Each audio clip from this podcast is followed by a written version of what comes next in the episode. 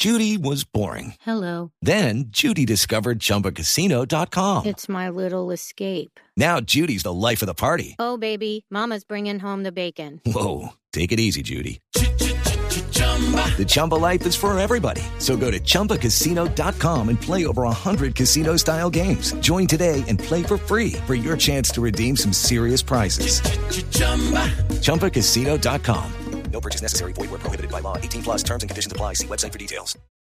Los personajes, las historias, las anécdotas, las confesiones, las noticias, todos los temas puestos sobre la mesa. Aquí comienza Mesa Blue en Blue Radio y bluradio.com, la nueva alternativa. Tengan ustedes muy buenas tardes. Bienvenidos a Mesa Blue. Solo damos a los cientos, miles de oyentes que nos acompañan este domingo a lo largo y ancho del país y por supuesto a todos aquellos que nos acompañan a través de bluradio.com y que nos siguen a través de arroba Blue Radio Co. Don Esteban, buenas tardes. Don Felipe Zuleta, muy buenas tardes. Bueno, hoy tenemos una historia humana, conmovedora, eh, diría yo, apasionante y que tal vez los va a tocar como muy pocas, o por lo menos muy pocas, eh, a través de los uh, más de 30 meses que los hemos acompañado a ustedes todos los domingos en Mesa Blue. Hemos invitado a una persona que podríamos decir ha pasado del infierno al cielo y del cielo al infierno, así como suena. Y que muchos de ustedes debieron uh, oírlo en uh, Mañanas Blue pero hemos decidido invitarlo hoy a que esté esta hora con nosotros. Estamos hablando y estamos hablando, por supuesto, a Adrián Hernández. Adrián, buenas tardes. Buenas tardes, gracias por la invitación. Bueno, Adrián tiene una historia apasionante, pero no la voy a contar yo, la va a contar él. Adrián, ¿cuál es su origen? ¿De dónde viene usted? Yo soy un mexicano de origen humilde del norte de México, de Ciudad de Lisa, Chihuahua. Es una población de 120 mil habitantes. Eh, crecí en, Delicias, estudiando en la escuela primaria local. ¿Pública? Pública. Eh, fue un niño con una familia eh, muy pobre financieramente hablando. ¿Qué hacían sus, sus padres, Adrián? Mi papá era, fue albañil toda su vida. Yo trabajé de albañil, empecé a trabajar con él a los 11 años, eh, trabajando medio tiempo y estudiando medio tiempo. Eh, no dejé de trabajar hasta hasta que dejé de trabajar a los 48, 49 años. Y pues ahí empecé mi labor de... Estamos hablando de un niño de qué edad y qué hacía usted. Pues yo a los 8 empecé a vender paletas. Paletas en, el barrio. Eh, jugaba con... Pintaba juguetes, reparaba juguetes de los que compraba, los reparaba, los, los rifaba, los vendía. Rentaba cómics. A los 11 empecé a trabajar de albañil y, no paré de trabajar de albañil también hasta que terminé la, la universidad. ¿Usted alguna vez se pensó, se imaginó, se visualizó de este niño pequeño que vendía paletas en su pueblo en México a llegar a ser una de las personas más importantes, más influyentes en el tema de telecomunicaciones, no solo en Colombia, sino en Latinoamérica? ¿Alguna vez pensó que eso se le daría? No, realmente no. Yo creo que lo, lo importante que, que sucede a esa edad es que tengo muchas ilusiones. Yo me acuerdo que algún día fui a visitar a mi padre que trabajaba en el centro de la ciudad reparando alguna muro, alguna alguna obra estaba haciendo. Y me encontré un personaje bajando de un auto en un hotel, que es el único hotel del pueblo, eh, muy elegante, vestido de, de, vestido como dicen acá en Colombia, con corbata, con su maletín. Y me imaginaba un día viviendo yo así, vistiéndome así y trabajando como gente importante. Mi mamá pasábamos, mi madre y yo pasábamos por el centro del pueblo y había dos bancos, eran Banamex y Bancomer, con grandes videos y adentro se veía el gerente sentado dirigiendo a su gente. Y mi madre me decía, un día te quiero ver así, dirigiendo gente en una oficina. Eran básicamente sueños de niño. Adrián, ¿y usted cómo es que pasa de ser un contador humilde, de, manejar la contabilidad de una pequeña ferretería, y se dispara llegando eh, a Telcel y empieza esta carrera vertiginosa que lo lleva al éxito total de ser eh, el eh, si me permite la expresión el duro de las comunicaciones en Colombia y en buena parte de Latinoamérica. Bueno, realmente lo que tenía era mucha ambición, muchas ganas de crecer. Yo, yo creía que lo, lo importante en la vida era tener mucho poder y mucha plata, mucho conocimiento. Eh, fui muy diplomático al inicio con trato con mis compañeros. Entendí muy rápido, muy pronto, muy joven que, que tenía que compartir con ellos mi, mi- lo que yo sabía para que ellos compartieran conmigo y, y luché porque mis cuadros, la gente que, que eran mis subordinados y mis compañeros de trabajo, trabajáramos en equipo, que pudiéramos compartir, les decía, "Ha- hagámoslo por egoísmo, para aprender más, porque si no nos damos la oportunidad de enseñar, no vamos a, a darnos la oportunidad de aprender y no vamos a salir de aquí. Y tuve buenos jefes, me tocó gente que me que me entrenó, que me que me guió.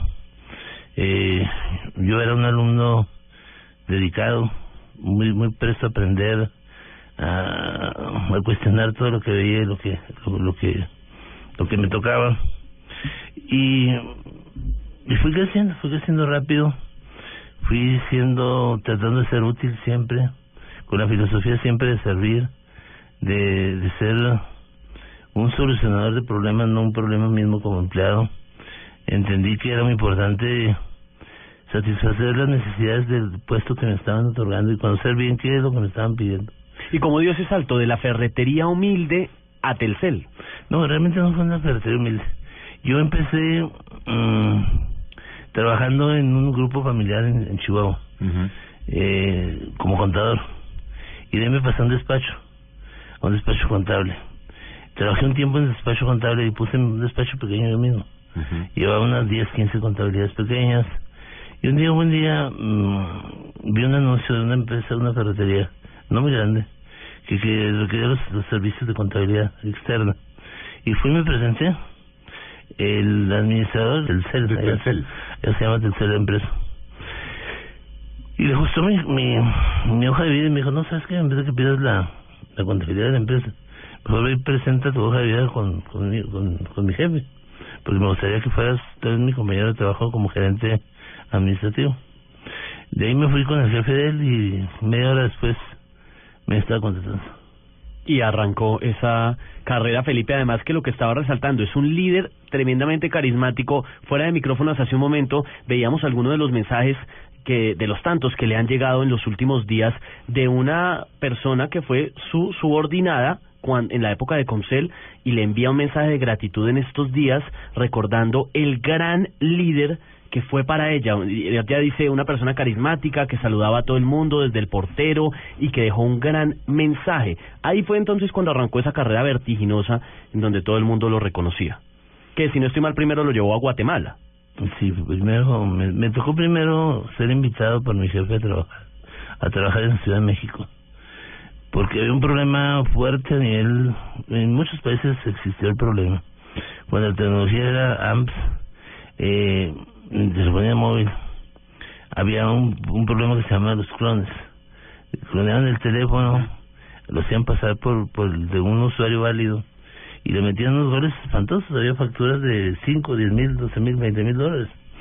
De tal suerte que había millones de dólares perdiéndose mensualmente en facturación ficticia. Y me tocó trabajar en el área para controlar el fraude. Eh, después de tres, casi cuatro años, logré controlar el fraude en el país. Eh, se me hizo un reconocimiento por ello. Eso me ayudó mucho en mi, en mi labor, en mi posición. Y de ahí me invitaron a trabajar en Guatemala. En Guatemala, en aquellos tiempos, Telua, que era una empresa de gobierno, una, empresa estatal, eh, la estaban vendiendo. Y había unos socios guatemaltecos y en general bien comprándola. Y pues no se ponían de acuerdo muy bien en, la, el precio, ¿no? En, en esos acuerdos. Y tuve que arrancar la operación de telefonía móvil pues, sin plata, básicamente con, los, con las uñas. Pero yo creo que ahí lo importante es es la creatividad. Y la creatividad no me refiero a la creatividad mía ni la de mis directivos principales, sino el, el- el reconocer y el aprender que la creatividad está en la gente que, que está en contacto con el usuario. Y lo único que hay que hacer es escucharlo, entenderlo y, y tomar ese, esa, esa valiosa información y, y dirigir la empresa en ese camino. ¿Cómo llega usted a Colombia, Adrián? Tiempo después regresé yo de Guatemala a México a trabajar la parte comercial, dirigiendo la operación de regiones 1 a 8 como el 60-70% de la operación comercial del país. Y duré dos, tres años trabajando en eso. Cuando se surge, surge la posibilidad de comprarle, que el ingeniero Slim compre a Belka la, la operación del... Sí, estamos hablando, debemos recordar eh, y hagamos un poco de historia para quienes eh, no recuerdan. Estamos hablando de los inicios de la telefonía móvil. Tal vez, eh, Adrián, usted me corregirá a principios de los 90. 90. que arrancó primero con eh, 94. 94, arrancó primero con Celumóvil, que era una empresa del grupo Santo Domingo, posteriormente vinieron los canadienses, compraron la participación de los Santo Domingo y posteriormente vino el grupo Slim y constituyó Comcel, lo que conocimos pues hasta hace unos años como Comcel, y ahí aparece usted Ahí aparece. en la telefonía en Colombia. Sí, me mandaron a participar en un equipo de trabajo que venía a revisar los mm, la operación completa, el due diligence de, de la parte O operativa sea, la, debida diligencia para para para cuando iban a comprar. para fijar un precio. Mirar cómo estaba la empresa y fijar un precio. Yo me encargué de la parte comercial y de la parte operativa. Eh, participamos cinco o seis meses, digamos, y veníamos. Y un buen día me ofrecieron la, la presidencia de la compañía y me vine a Colombia. Bueno, ¿cuánto cuánto tiempo trabaja usted en Comcel? Bueno, entre otras cosas hay que decirlo que eh, Comcel hoy claro y tal vez es hoy es el, el- lo que es porque ustedes están oyendo a la persona que lo proyectó, lo proyectó a 15 o 20 años. ¿Cuánto tiempo trabaja usted con el grupo Slim, con el ingeniero Slim y con su gente, pues con en- eh, siendo presidente de Comcel? Yo, en términos generales, con el grupo trabajé 28 años. Sí, Y en, en, en Colombia fueron nueve- casi 10 años. sí, bueno. ¿En qué momento de su vida, Adrián, porque, eh, es decir, eh, usted me corrige si me equivoco, usted llegó a ser tal vez uno de los empresarios, si no el más importante de Colombia. ¿Usted se sentía así? Además, en ese momento, Felipe, que la, la telefonía celular era, digamos que la diva, la vedette de, de los negocios. Así es. Comcel era la empresa más grande, la única empresa que superaba a Comcel era Ecopetrol, que es estatal. Pues realmente como empresario, no. La palabra me suena un poquito mm, ostentosa a mí. Yo, yo nunca fui empresario, en esos tiempos fui un, un, un empleado, un funcionario. Sí. Pero, era el presidente de la Presidente. segunda empresa más importante del país. Sí, realmente Privada, pues, digamos. existía un atraso en telecomunicaciones en, en Colombia.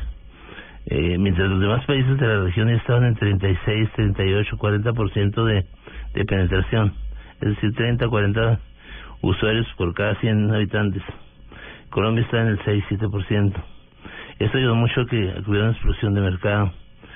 Pero lo importante aquí fue revisar estratégicamente qué era lo que faltaba, qué era lo que había que hacer para, para lograr que esa explosión se diera y para poder capturar la mayor cantidad de usuarios del, del lado de Comcel, que fue lo que eh, hicimos en conjunto con un gran equipo de trabajo, con grandes ideas, con, con un trabajo muy creativo, muy enfocado en, en, en, en hacer cosas nuevas, cosas diferentes, en escucharnos, en entendernos, en un, pro- un proyecto de mucha comunicación que generalmente a las empresas les falta mucho, el problema de la comunicación. Bueno, ¿y en qué momento se le empezó a enredar la vida? ¿En qué momento usted sintió, dijo, eh, se me enredó la vida? Se me enredó. Usted era, o sea, venía en una carrera fulgurante y en un momento algo le pasó en su vida que se la enredó. ¿En qué momento y por qué se le enredó la vida? Yo creo que fue en el momento de los mayores éxitos, en el momento en el que empezamos a hacer muchas cosas diferentes a lo que hacía el corporativo. Hacíamos cosas no diferentes que fueran negativas para la compañía, sino eh, con mucha creatividad logramos cosas muy interesantes. Eh, tengo muchos ejemplos, podría comentar alguno más tarde. Pero hicimos muchas cosas diferentes y creativas y que enriquecieron los resultados de la compañía y, y tanto financieros como en crecimiento de usuarios y en calidad de servicio. Eh, Hubo una presión que siempre existe en las empresas, en que la gente que, que no produce mucho, eh, le pega al, al que produce mucho por- porque no se mueva, porque ponen en evidencia, cuando alguien se mueve mucho ponen en evidencia a los que, a los que no se mueven. Eh, por otro lado, los orígenes son importantes. En las empresas, como en todas partes, existen grupos eh, grupos sólidos dentro de la misma organización, grupos informales, que yo les digo los patitos amarillos, que llegan con el ánimo de conservar el poder, de controlar el poder dentro de la organización, cosa que afecta mucho los resultados de una organización, pero es un, es un caso real. Esa expresión, ¿por qué patitos amarillos? Eh, porque vienen de escuelas mm, privadas de eh, muy buena preparación académica que yo lo hubiera querido tener, eh, pero pero no dejan no dejan pasar a la gente que venimos de estratos ba- ba- bajos, bajos recursos, con limitaciones de O sea, no dejan pasar a los patitos feos, a los patitos negros. a los patitos negros. Y hay unos patitos amarillos que pa- salen más negros que amarillos. Salen de buenas de, buen, de orígenes de, de, de buen nivel, con buenos buen acceso a, a educación, pero hacen las cosas diferentes a los demás. Y cuando alguien empieza a hacer las cosas diferentes a, a los demás y logra el éxito, los que no se mueven se ven afectados, se ven amenazados porque se ponen en evidencia. Yo, en mi carrera, logré mantener mucha diplomacia, mucha prudencia, mucho cuidado en el manejo de mis relaciones. A pesar de los golpes que me ponían yo aguantar y poner, me ponía de lado porque no me pegaban tan duro y seguía avanzando. Pero llegó un momento en que el poder, el dinero, los elogios, la vanidad se descuelga. Como decimos en Colombia, se creyó el cuento. Me creí el cuento. Ese es el peor. ¿Por qué lo cuento? Porque usted lo invitaban los ministros, se interrelacionaba, iba a cócteles, iba al country, iba al con, iba al jockey, y lo invitaban a jugar golf, eh, andaba en carros elegantes, o sea, era el chacho, como decimos aquí. Era el- Y usted se empezó a creer el cuento. De la novela y me la creí. Sí, eso pasó, mm, perdí diplomacia. ¿Eso qué quiere decir en la práctica? ¿Empezó a atropellar? empecé, no a atropellar, empecé a devolver los golpes que me ponían, Sí. diciendo que... Se cansó que se la montaran y empezó a devolver con firmeza los ataques. Pero este, de una manera poco inteligente. Poco inteligente. Claro, porque con todo ese poder que usted tenía... Pero, pero eso es interesante, porque es que esto es una es una vivencia para quienes lo están oyendo y que pueden ser patitos amarillos o negros. Cuando usted dice de manera poco inteligente es, deme un ejemplo de cosas que le pasaron concretas, que alguien lo atacó y usted así hizo qué. Mire, por ejemplo, cuando llegué a, a Colombia, me encontré con un problema, por ejemplo, con las facturas de postpago. Sí. La gente consumía su, hacía su consumo mensual, pagaba en el banco, pagaba en varias partes, teníamos un montón de puntos donde podía pagar. No lo suficiente, pero teníamos. Y no estaban conectados, no había comunicación entre los puntos de pago y, y, y- y la gente de, de- de aplicación de pagos de la empresa. Por consecuencia, teníamos una cantidad de pagos no reconocidos enorme. Gente que había pagado, le habían suspendido el servicio, se molestaba con justa razón. Un mal servicio. Sí. Para hacer un, un, arreglo rápido, lo que pensamos y revisamos es poner puntos de pago y, se- y servicio en los puntos mejor, en los mejores puntos de, de venta del distribuidor, cosa que no se ha hecho en ninguna operación de América Móvil. Y conectamos a través de internet y conseguimos token rings y sistemas de seguridad para poner un, un sistema que le llamamos poliedro, que era un desarrollo local, que también yo estaba, no, no es que esté muy, hecho- muy en contra de los desarrollos internacionales, pero me di cuenta que voy a comprar un, un programa, a una Ah, empresa Acá. muy reconocida a nivel mundial, y me iba a costar 20, 30 millones de dólares, pero lo que iba a pasar es que yo tenía que acoplar mi operación al programa de ellos, porque ellos iban a dar, tenían tantos clientes o tan importantes, que me iban a tratar como de segunda y me iban a dar respuesta cuando quisieran. Eso me pasó en Guatemala. Para evitar ese tema. Contratamos jóvenes, de esos jóvenes brillantes, recién salidos de, de universidades en programación, y me, me programaron por eso, eh, hecho en casa, adaptable a las necesidades de los colombianos, de nuestro estilo de trabajo, es muy, adaptable, y, y, y de bajo costo. Y además me permitía dar un poquito más de empleo, de manera local. Creamos el sistema, conectamos a los distribuidores, ellos recibían los pagos, me depositaban, todo funcionaba perfectamente. Ujú. Entró tesorería, entró eh, en la parte financiera, verificaron que todo estaba bien, que se estaba cumpliendo con los con el reglamento que, que pusimos En la parte operacional. y nos dejamos de problemas. Adicional a eso nos encontramos con que la, la, la cajera se equivocaba al capturar el número que estaba pagando. Entonces nos equivocamos de quién pagaba. Para evitar el problema pusimos unos computadorcitos que todavía están te mete el número celular porque el cliente siempre llega sin factura, se dejaba en la casa. Sí. Y sale, sale el recibito con un código de barras. Y la niña no se puede equivocar porque tiene una pistola en la mano que lee el código de barras y, y lo lee y aplica el pago. Inmediatamente se le activa su línea telefónica, casi inmediatamente. Logramos estandarizar ese sistema. Y un día vino alguien de finanzas de México y se le ocurrió que eso no era parte de la política de la compañía. Ah.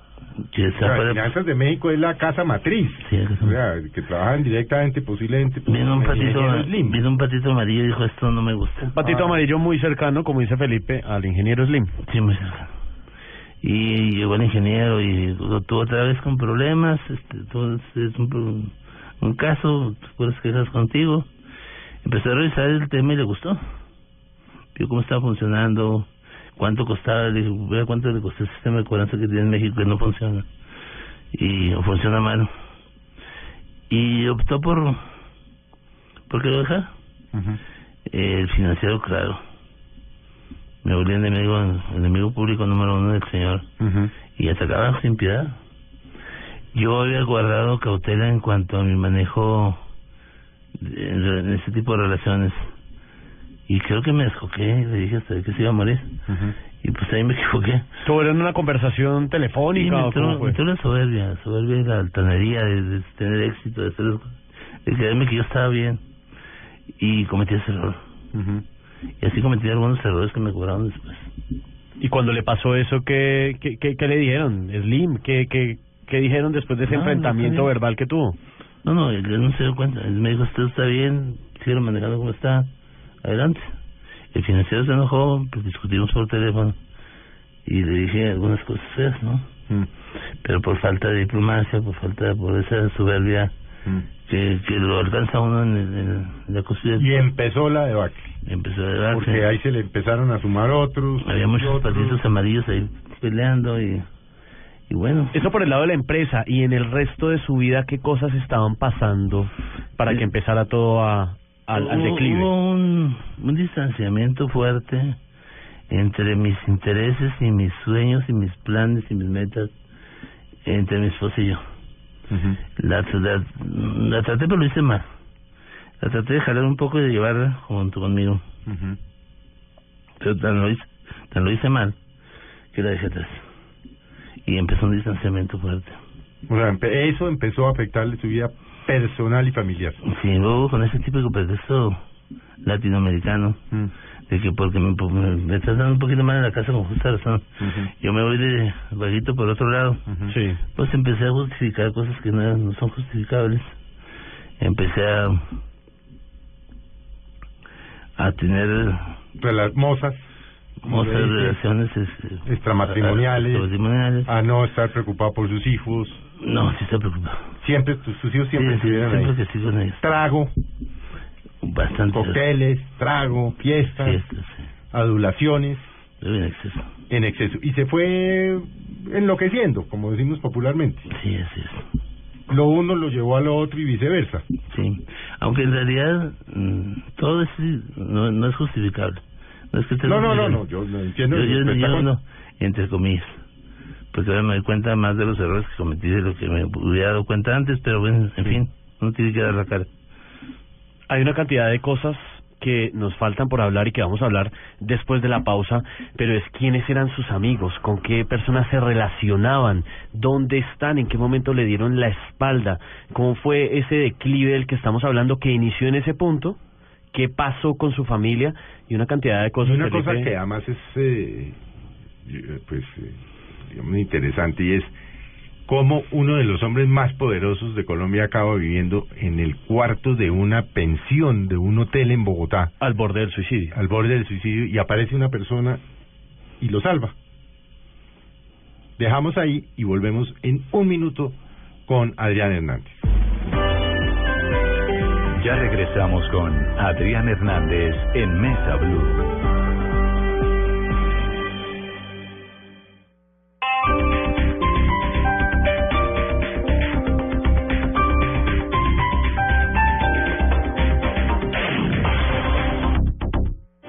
Teatro Mayor Julio Mario Santo Domingo presenta Rigoletto, obra maestra de Giuseppe Verdi. en coproducción con la Ópera de Zúrich.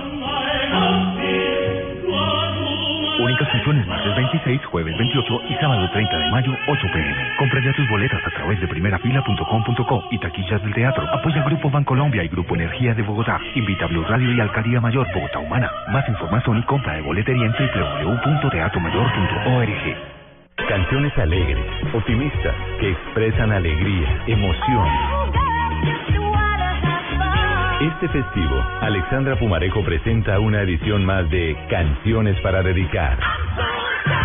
Voy a traerles canciones que ustedes le pueden dedicar a una persona que tal vez está un poquito baja nota o simplemente porque uno quiere sonreír, quiere brincar por la casa. Canciones para dedicar. Este festivo desde las 2.30 de la tarde por Blue Radio y bluradio.com. La nueva alternativa.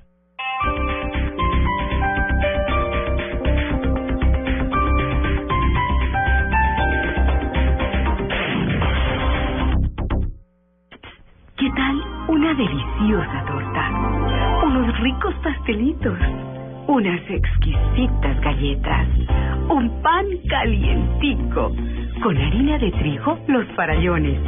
Y es rico alimento, suave, rendidora, deliciosa y gustadora. Con el trigo de las mejores cosechas, harina Los Farallones.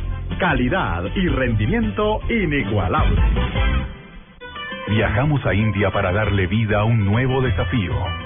Ahora 24 colombianos enfrentarán un desafío trascendental que los hará nacer de nuevo. ¿Serán capaces de abandonar el ego y reinventar su vida? Desafío India, la reencarnación. Muy pronto, en Caracol Televisión. Continuamos con Adrián Hernández en Mesa Blue. Continuamos en esta tarde de domingo en Mesa Blue, en esta conversación con Adrián Hernández, quien fuese hace no tanto tiempo, relativamente poco, el hombre fuerte de Comcel, de la gran empresa líder de comunicaciones en Colombia y seguramente el hombre que revolucionó la historia de la telefonía en nuestro país. Y hablábamos antes de la pausa de ese momento en que llega eh, tristemente el declive de su vida, que empiezan los problemas, que pierde, como él mismo decía, no Felipe, la diplomacia, eh, el norte, el norte. Comete errores, comete errores en, en su trabajo, comete errores en su familia y comienza eh, toda esta debate. le abren las puertas del infierno. Literalmente. Literalmente. Literalmente. ¿Qué siguió? Problemas en el trabajo, nos contaba, problemas con la familia. ¿Qué pasó con todos esos amigos que lo adoraban, con los que andaba en fiestas, en cócteles? ¿Qué se hicieron y, y dónde están? ¿Desaparecieron todos? Pues sí, desaparecieron, se fueron los amigos. Eh, dicen que cuando el dinero sale por la puerta, el amor sale por la ventana, ¿no? Así es. Eh, sí, desaparecieron gente que...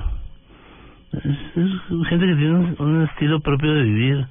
Se acercan cuando hay dinero. Mucho patico amarillo lo rodeaba usted, ¿no? Mm, No en términos profesionales, sino en términos de amistad. Gente de, de Eh, esa que llaman divinamente, estrato yo- 6 y no sé qué, que cuando usted ya no pautaba, cuando ya no invitaba, cuando no esto, ya lo fueron abandonando. Esos ellos grises. Bueno, pero Adrián, ¿cómo, a ver, eh, en qué momento de la vida usted se levanta en un cuarto? O sea, ¿cómo transcurre la vida de la opulencia a la vida de la pobreza?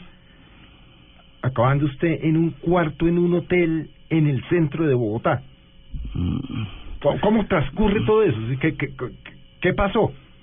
Yo creo que cuando salí de Comcel, inicié un viaje largo y costoso viaje de por el mundo. Es cierto que usted se quedaba en el Hotel Ritz de Sí, París y sí, pedía champaña y... Sí, O sea, parte de la plata con la que usted salió de Comcel se la gastó en eso. ¿verdad? Sí. Con el bono que le dieron cuando se Y en fue de el, en Comcel. el Ritz de Londres también. Y en el Ritz, y vivía como un príncipe. Como- ¿Cuánto dinero le dieron cuando se fue de Comcel? yo creo que me gasté como unos 5 millones. Cinco millones de dólares. de dólares. Bueno. Y llega este viaje, esta opulencia, de este sin ingresos ya, porque posiblemente no los tenía o no los tenía en las proporciones que los tenía antes de mí. Llega a Bogotá, Colombia, Sudamérica, tiene todavía una platica. ¿Y en qué momento acaba usted viendo en un hotel? Bueno, yo, yo regresé a Bogotá con muchas ganas de, de empezar algo nuevo. eh, me quedaba bastante plata para empezarlo. Y lamentablemente venía con Parkinson. El Parkinson me, me afectó muchísimo, me pegó donde debía pegarme en el ego, en la soberbia. Me, me, me quedaba encerrado días y días durante... Más emocional que físico. Más emocional que físico, porque me da vergüenza que me vieran que, que como tengo la voz ahora que a veces me tiembla, a veces se me entiende, a veces no se me entiende nada. Eh, mucho, a veces andaba jorobadito como el jugador de París. Eh, y me encerré, me encerré y empecé a gastar. La familia siguió con el mismo nivel de vida. Yo quise poner... Pero ya la familia en México. No, aquí. Seguía aquí la familia. aquí. Y yo les quise poner un frenito, ponerle un poco de freno al, al problema, pero ya lo había yo creado, ya, ya era difícil hacerlo. Empecé el matoneo con mi hijo porque lo, lo empecé a frenar. eh, los chiquitos pues no tenían problema. La señora porque... ¿Cuántos hijos? eh? Tres. Tres. Uno ya mayorcito y dos chiquitos. Dos chiquitos. La señora porque quería seguir gastando. Yo porque vivía en un apartamento bastante costoso en cuanto a servicios. eh, seguimos teniendo choferes y escoltas y vehículos blindados. Como si nada hubiera pasado, siguieron la vida. Sí, como si no hubiera pasado nada. Y y bueno, me, fui agotando ese año y medio con la esperanza de poder salir. Visité muchos médicos, no tuve duda, una respuesta en ningún lado. Mi esposa, como justa, no justa razón, aprovechó para darme matoneo, dijo que lo tengo ya. Este, siempre lo tuve bravo y alzado y creído y soberbio. Ahora lo tengo aquí acostado y débil, lo puedo pegar más, más, más, más duro, ¿no? eh, el hijo también molesto porque no puede gastar. A llenas. Pues también se, se dio vuelo. Eh, cuando uno tiene la, la, la enfermedad de Par- Parkinson, uno se le acaban las fuerzas de todo. Yo recientemente acabo de estar con la neuróloga la semana pasada y me encontré una señora que, que estoy platicando con ella, que tiene Parkinson desde los 36 años de edad, cosa, cosa curiosa. Tiene 24 años de Parkinson. Y me dice la señora, pues es que no, no le quedan fuerzas de nada, ¿no? Realmente le quedan fuerzas para nada. No pelea uno por nada, se deja uno que se quiten todo. Y en ese momento les pasé las cuentas de, los- de lo poco que tenía en el banco, eh, de los ingresos que venían de la empresa, y se quedaron con ello. Y lo denominaron patrimonio familiar. Y me dijeron que, que no tenía derecho ni a que me hicieran desayuno, ni comida, ni cena. En esa situación estaba muy dura el matoneo in- interno. Que no me quejo ni me pongo de víctima, yo me, me creé esa situación interna en la familia. Y, y me salió un día. ¿Se salió de la casa? No, pero un día, primero, primero fui a ver una, una neuróloga muy, muy, una muy buena neuróloga, no digo su nombre aquí, pero es una de las mejores doctoras que he conocido, muy joven, una capacidad impresionante, una de las mejores expertas en Parkinson de, de Colombia y, de- y me imagino que del mundo. Y la señora me puso a caminar, me puso a correr, y me puso a jugar tenis. Dos semanas estaba yo corriendo jugando tenis. Y de verdad me decía, usted se cae jugando tenis, no me caigo. Estaba feliz. Me sentí feliz, me sentí fuerte. Volví a salir a la calle con la justificación errónea de que voy a hacer a salir con chicas aquí y allá porque porque tengo muchos años, muchos meses tirado sin hacer nada. Y Yo tenía tres cosas en mente, no sé si buenas o malas. Cuando estaba tirado en la cama decía, ¿cómo me gustaría hacer tres cosas últimas antes de irme? Me sentía que ya me estaba muriendo. Y decía, mm, quisiera tener una comida, una cenita en un restaurante, un restaurante, una buena botella de vino blanco, vino tinto y listo. Eh, salí con una chica bonita, al menos por última vez. Y la otra no me acuerdo cuál era. Un día se levanta y yo me voy. Un día me levanto y era mi cumpleaños. Y mi hija llegó corriendo, me dio un besito y salió corriendo, que asustada de que no la vieran. El más chiquito también llegó, me dio un beso y se fue. Y eso ahí terminó la celebración familiar. Yo salí, a una amiga que tenía de muchos años y celebramos juntos. Y me fui, me perdí como tres días de celebración. eh, regresé y lógico que estaban molestos. Yo llegué una noche sin hacer mucho ruido, eh, vi- vivía en una de las recámaras y me dieron el ultimátum de que me fuera. Y me fui. Me fui, agarré una maleta, eché lo que pude y fue todo lo que me llevé. eh, mi hijo estaba muy agresivo. Yo nunca fui agresivo ni, ni le falté el respeto nunca a mi padre. Padre, tampoco hubo razón para hacerlo. Pero me pareció que mejor era retirarme que, que provocar una, una, una situación fea de, de familia. Y salí y le hablé a una amiga y me dijo, vente, aquí tengo una cama en un lado, duermes aquí, yo duermo acá, te pagas la mitad de la renta y era un hotelito, pues no feíto, pero no, no, no es lugar... ¿En dónde? Eh, por la 26, por allá por la 26. con No comparable con el Ritz de Londres ni el Ritz de. París, por supuesto, ni con su apartamento en Bogotá. Con las bodegas. Mm, sí. Sí, no, no comparable. Y me fui a vivir ahí y estuve haciendo algunos trabajitos pequeños, apoyado por algunos amigos que me prestaron plata, que después se las pagué. Eh, y ahí empecé a... Sí, pero antes, pero usted se mete a vivir ahí y, pero, y en qué momento dice, eh, en qué momento decide uno suicidarse. Ah, se, lo platico en un momento. Eh, el tema de, de qué trabajitos, asesoría, asesoría financiera, eh, consejos en cuanto al manejo. Todavía, la, todavía su vida seguía, digamos, entre comillas, un poco cuerda. Un poco cuerda. Sí, laboralmente funcionaba. Pues Sí. No a los niveles de antes, pero funcionaba. Sí, funciona. Y funciona todavía. Y funciona todavía. Eso, realmente, la preocupación de alguien que tiene Parkinson es llegar a un lugar y ve- que lo ven a uno como un tontito. Porque acostumbramos a, a, a sentir que la gente es lo que vemos. Y no es así. Y, y vemos físicamente a alguien temblando y hablando mal. Y uno piensa cómo tendrá el cerebro, ¿no? Pero la verdad es que el cerebro sigue funcionando bien. Claro. Sigue su evolución. Eh, un buen día sin familia, sin dinero, desesperado, acobardado, porque es una cobardía quitarse la vida. Fui a misa, me, me justifiqué, compré unas navajitas, puse una botella de whisky cerca del, del baño, probé el agua caliente, hice mi plan. Eh, pero no fue no fue ahí en precisamente en ese, en ese lugar, sino que yo salí de ahí porque la niña, yo le había pagado dos meses de renta y me salió con que tenía una visita de una amiga de, Ca- de que venía de Cali y yo tenía que salir de ahí. Saqué mis cajas porque mi familia me mandaba la, la ropa en cajas, ni siquiera en maletas. Y saqué, y le hablé un taxista amigo mío, siempre un buen taxista en, en esta ciudad. Y, y el tipo me dijo, no se preocupe, eso me paga. Y seguimos siendo muy buenos amigos.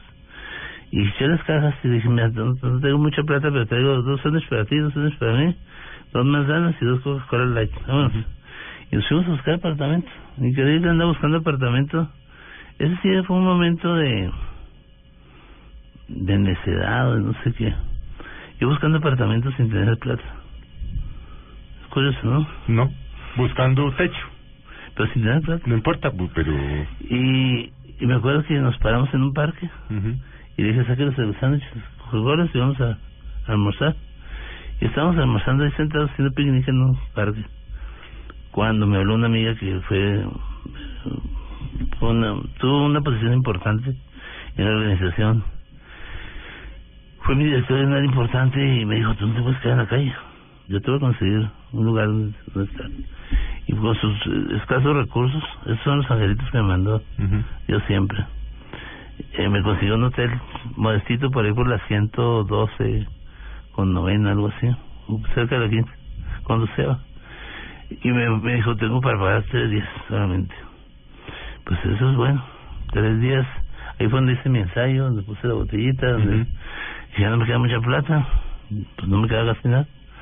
Y me, me habló un amigo para invitarme a una reunión. Y dije, bueno, pues últimamente, como buen cigarrita, dice, me fui a la reunión. Y me tomé unos tragos, conocí a una persona muy, muy agradable, perdón.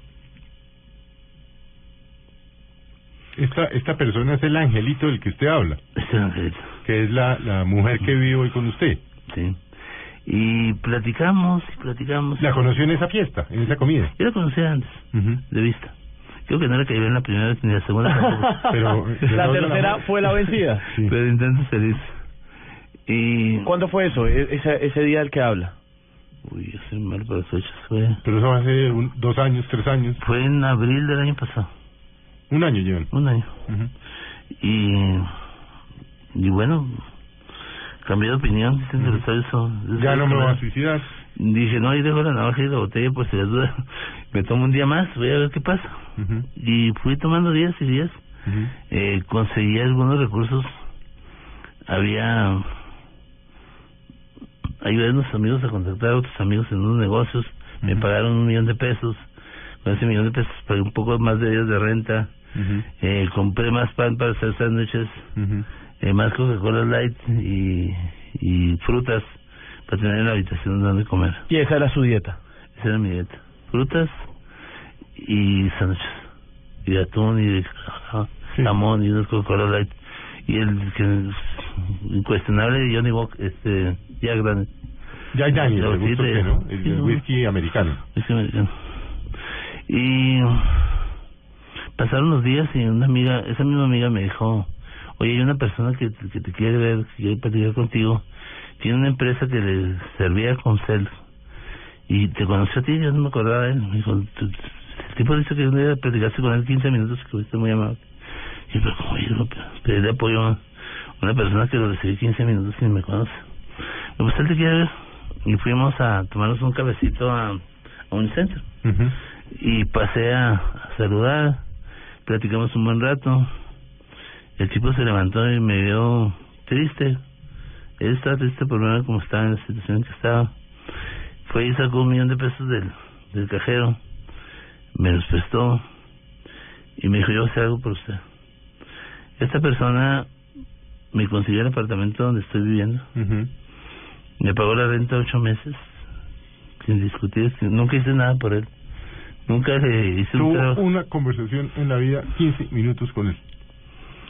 Para Y usted ni se acordaba. Ni me acordaba. ¿Quién es? ¿Se puede contar quién es esa persona? No, no quisiera el nombre. Ok. Porque le puede afectar. Es una, un personaje caleño, tipo. Un gran tipo.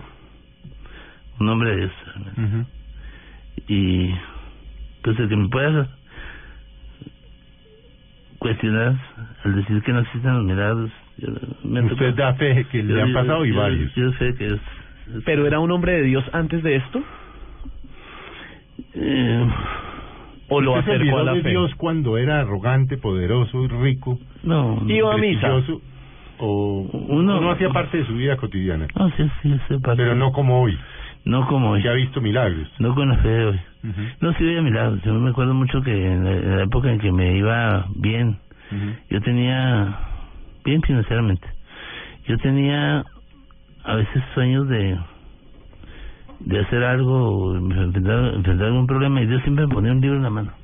Yo me, me metí en una librería, no sé cómo me daba, yo me daba cuenta que él me ponía un libro en la mano y me decía, ahí te va, este ese libro iba a salir de problemas, y salía de problemas. Pero bueno, eh, él me ayudó, me dijo que, que iba a pedirme que le ayudara en algunas cosas de su empresa. Jamás le ayudé nada. Yo le hablaba y me decía, no, después, después te hablo. Me, me pagó alimentación de 500 mil pesos mensuales para alimentos durante ocho meses. Nunca le firmé un papel. Ah, un hombre... ¿Qué pasa? Otro ángel. Otro ángel. ¿Cómo es su vida, eh, Adrián? El ¿Cómo día es? que le pagué, Sí. sentí que no, le- no le había devuelto nada. Me da una, una tristeza grande eh, devolver el dinero, porque eso no se paga con dinero. Bien, pero. Así es. Perdón. No, ¿Cómo es su, su, su, su vida hoy? Pues. ¿Sigue eh, viviendo en este apartamentico que él le pagó? Sí. Le, me vendí unas acciones que tenía atoradas en un problema legal. eh, salió un poco de plata. No me quise comprar un Toyota, el gran apartamento, vivo de renta. eh, tengo una camioneta chiquita que le digo la, la, la ratona. Es una, no puedo decir la marca. Sí, claro, Una puede camioneta, una camioneta chiquita. Le pongo un, un, ¿cómo se llama? Un maletero arriba para que le quepa todo. Y eh, en esa me muevo. No es suficiente para mí. Y las cosas sencillas que encontré en la vida. eh, Manejando usted misma. Me, me di cuenta su- que. Su señora, su compañera hoy en día. Sí, también. Me di cuenta que fui más feliz cuando compré mi primer refrigerador que cuando compré un- los Mercedes que tenía. Usted compró su primer refrigerador hace poquitico. Sí, es un refrigerador chiquito, feo. Sí. Pero, ¿Cuánto le costó? Como 800 mil pesos. Y no tenía ice maker y me lo regaló una amiga.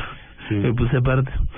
Pero, pero sí, hice fiesta porque compré el, el refrigerador. Y mi compañero y yo pusimos una mesita en el patio, de un jardín, de un jardín grande que es co- compartido con los, con los vecinos. Pusimos una mesa, le pusimos un mantel, dos copas de vino, de vino, una botella, una cena que preparé porque me gusta mucho cocinar. Y con musiquita Le invitamos a... metió, o sea, ¿cómo será de Sibarita que le metió cena al refrigerador? y invitamos a la señora de la limpieza, nuestra compañera del conjunto. El conjunto, Señora del sí.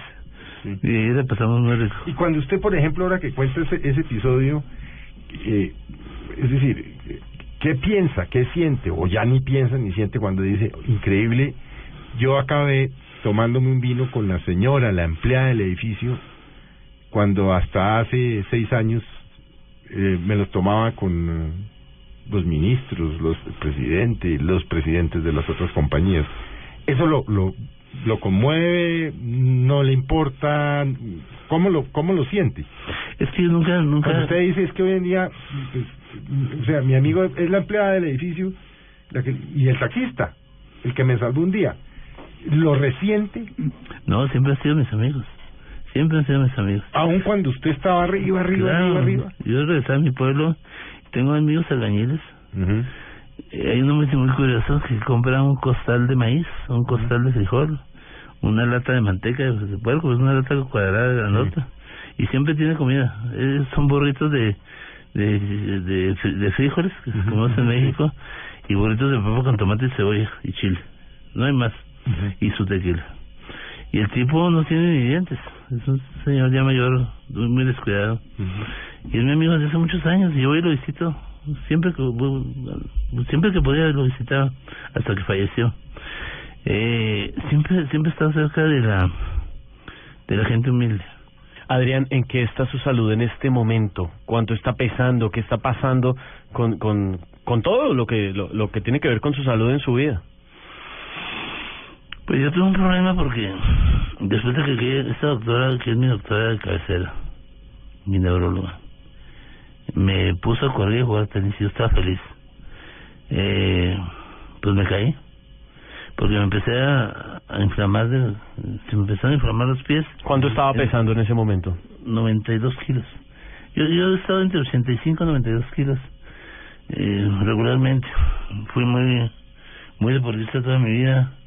Nadé como 20 años, un kilómetro por, por noche, salía a nadar en la noche. Eh, después medio kilómetro, pero seguía nadando. Luego vine al tenis y también a jugar tenis. Luego aprendí a jugar golf en Colombia y pues este no, no, no hace mucho ejercicio, pero es bueno. Y nunca había estado en una clínica internado. Nunca había tenido un problema fuerte de, o, o importante de salud. A pesar de que, pues sí, le pegaba duro el trago. Eh, me alimentaba, trataba de alimentarme bien, hacer ejercicio.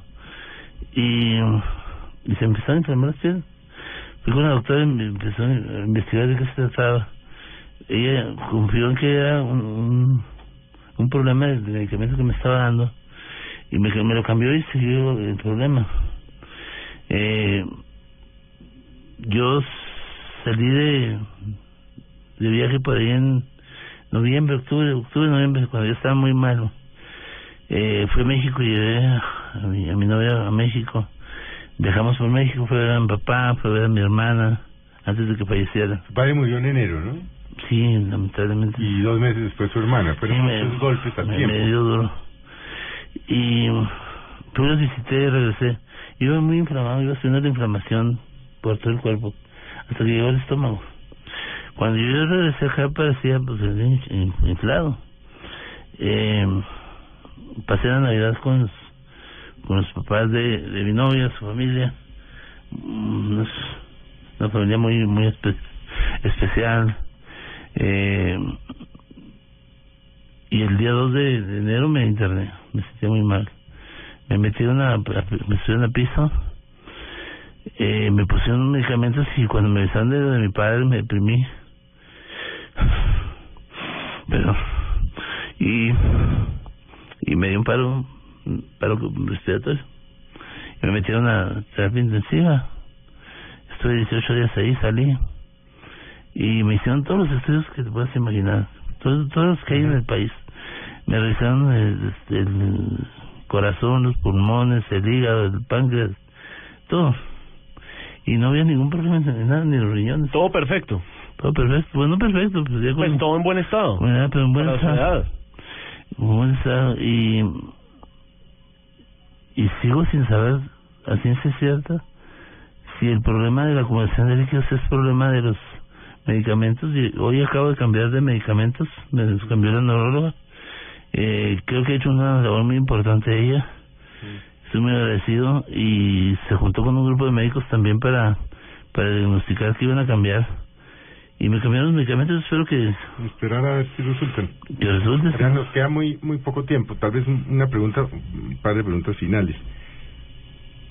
Si usted, por esas cosas del destino, llegara mañana a volver a ser rico, millonario, pero millonario de verdad, ¿cambiaría el estilo de vida que está llevando? El de hoy no. ¿Volvería a la El del pasado sí. No volvería a esa vida no volvería a eso. Se quedaría con su carrito, su camionetica, Su neverita. su, neverita, su novia en este barrio humilde donde vive. Pero este, ¿cuál es mi- ¿Cambiaría algo? No, le voy, a comentar cuál es mi ambición actual. Tengo un- unos proyectos muy interesantes. Algo que me ha llenado la vida siempre ha sido estar cerca de, de la gente humilde. ¿Por qué? Porque yo soy vengo de orígenes. origen humilde. Yo, curiosamente, cuando yo entraba a visitar un centro de atención a clientes, me encontraba con que en esos momentos el, la señora de la limpieza andaba limpiando ahí, platicaba con ella, le daba su, su lugar, le mostraba a la gente que, que la presidencia de la compañía estaba con la gente, quería estar cerca de la gente. Eh, la satisfacción más grande me ha dado el, el ayudar sin esperar nada a cambio. Y ahorita que hablamos de los compañeros que me dan la espalda, pues ellos saben por qué me lo mandaron. Tampoco los juzgo ni ni los critico. Ni tengo Ya perdonó. No tengo ningún rencor hacia eso. Tal vez yo me equivoqué y dejé atrás a otras personas. Hice lo mismo con alguna otra gente. Espero que no. Eh, y el tema aquí es que yo tengo unos proyectos de, de, de carácter más más de negocios, pero con enfoque más social. Que, que me da mucho más satisfacción. No anhelo cosas de riqueza, una, un apartamentito donde meterme y vivir bien, eh, una casita de campo que me gusta mucho. ¿Es feliz hoy en día, Adrián? Sí, soy feliz, pero soy parcialmente feliz. Tengo la felicidad de tener una compañera que me entiende, que nos comunicamos, proyectitos interesantes que tengo en la vida, pero me hacen falta mis hijos. Es la parte que me extraña. Esos habrá que recuperarlos más temprano que tarde. Claro que sí. Bueno, pues Adrián, la verdad, muchas gracias por este testimonio tan conmovedor, humano, que es hay que tener cojones para para para contar públicamente pues esta esta experiencia de vida, Adrián. Les da muchas gracias por haber estado con nosotros en Mesa Blue. No, muchísimas gracias por la invitación. Y bueno, pues por regalarme parte importante de su tiempo. Y esta es su casa, no señor, faltaba más. Usted sabe que esta es su casa, don Esteban. Don Felipe y Adrián, muchísimas gracias porque además esto, eh, no solamente en nombre de las personas adultas, voy a decirlo en nombre de los jóvenes, escuchar esto definitivamente eh, lo marca a uno para andar por el buen camino y no cometer errores, sino que sea un ejemplo de vida. Esteban, gracias. Adrián, gracias. Y a ustedes, pues muchas gracias por habernos acompañado hoy domingo en Mesa Blue. Y bueno, que tengan un buen festivo. Nos oímos el martes.